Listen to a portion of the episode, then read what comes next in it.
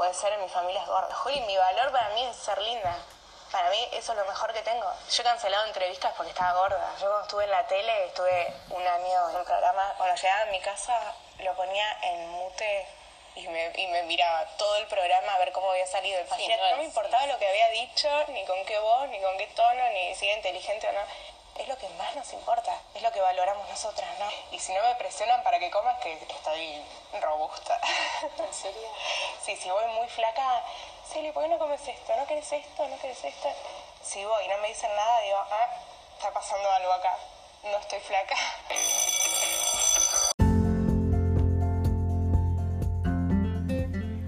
Como sociedad nos vemos rodeados permanentemente de estereotipos.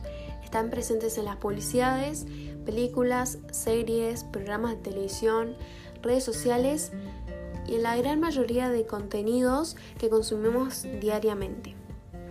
Pero, ¿qué son realmente los estereotipos? Podemos definir a los estereotipos como creencias o ideas que se asignan a una persona o grupo de personas en particular.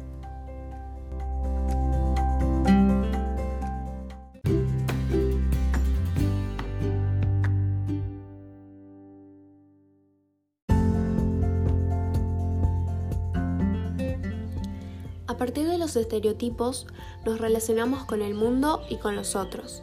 Marca la pauta de cómo ser y cómo son los demás, configurando relaciones de identidad en el seno de determinada cultura.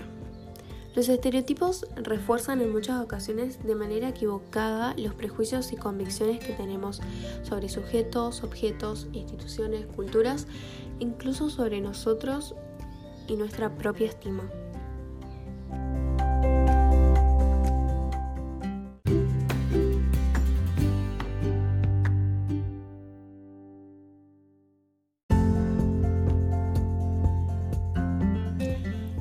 Los medios de comunicación, como la televisión, la radio, la prensa o Internet, son los instrumentos para la difusión masiva de la cultura y otros aspectos de la sociedad. A través de estos medios se suelen fomentar los diferentes estereotipos donde se reproducen y transmiten imágenes que contribuyen a la discriminación de grupos y personas. Estos medios nos hacen creer que es bello y que no, que está bien y que está mal.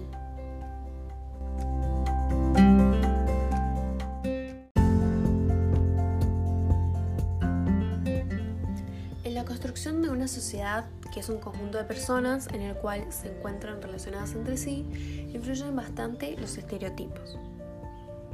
Hoy en día las redes sociales están muy presentes en la sociedad, más que nada en la juventud y en la adolescencia.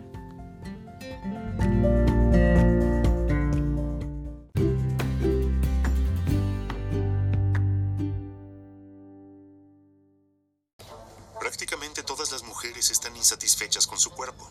Esto no es nuevo. Sin embargo, la inseguridad de las mujeres jóvenes ha aumentado constantemente desde la aparición de las redes sociales.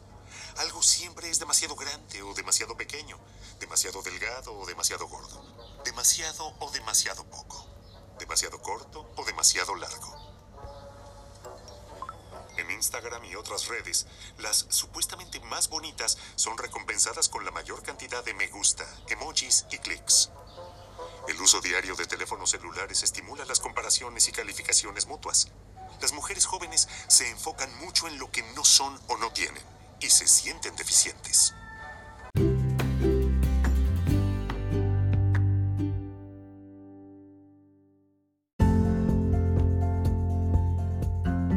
La foto perfecta, el momento perfecto, la sonrisa perfecta hace que los adolescentes sientan la necesidad de seguir ese canon de belleza impuesto por la sociedad. Muchas veces hace que estos adolescentes se sientan inseguros con sus cuerpos, porque están todo el tiempo, de alguna manera, bombardeados de cuerpos perfectos, creando en muchas de estas personas trastornos alimenticios o también depresión. Afán de una imagen ideal de la perfección puede derivar en comportamientos destructivos. Entonces, hacer lo que hago ya no es voluntario. Embellecerme, trabajar en mí misma, sino más bien lo experimento como una obligación. Muchas hablan de una voz interior. A veces incluso se le llama el dictador que sencillamente se lo prohíbe. Así que ya no es una libre elección, sino que siento una obligación que tengo que cumplir.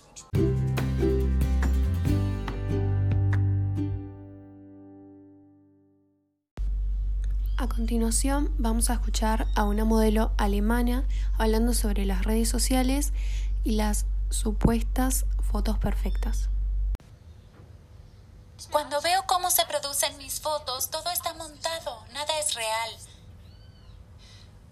Cuando miro las fotos de mis campañas de modelo, me queda claro, esta no soy yo.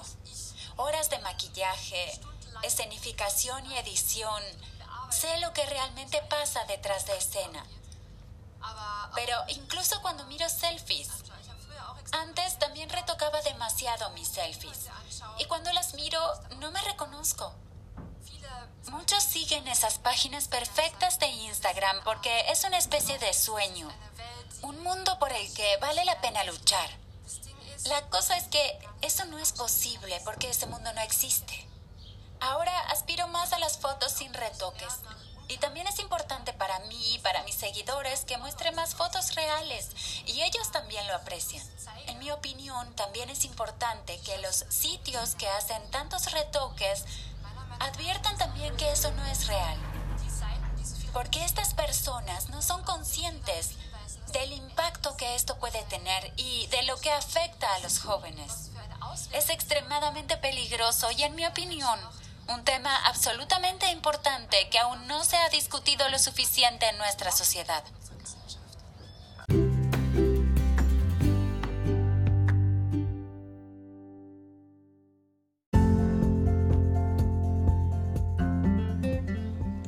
Todo individuo está inmerso en su entorno.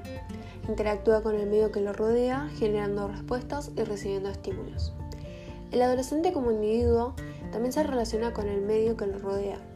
No puede quedar ajeno a su influencia y muchas de sus acciones son el resultado de su interrelación. Por lo que un entorno social negativo podría impedirle el desarrollo de sus capacidades.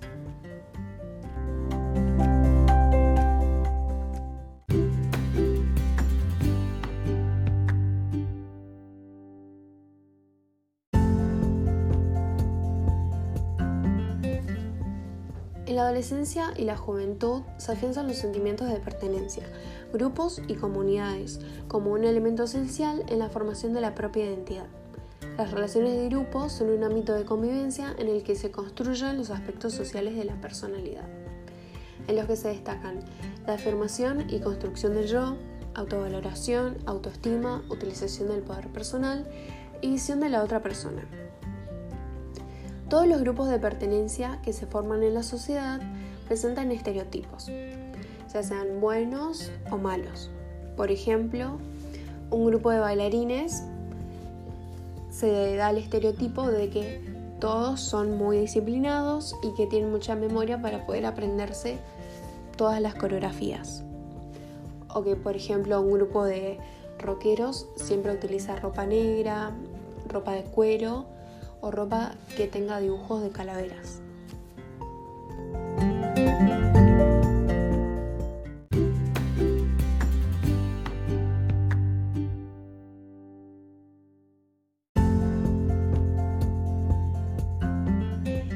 Para concluir, es importante que cada uno pueda descubrir sus potencialidades, en construir su autoestima, porque muchas veces nos encontramos haciendo cosas que en realidad no sentimos.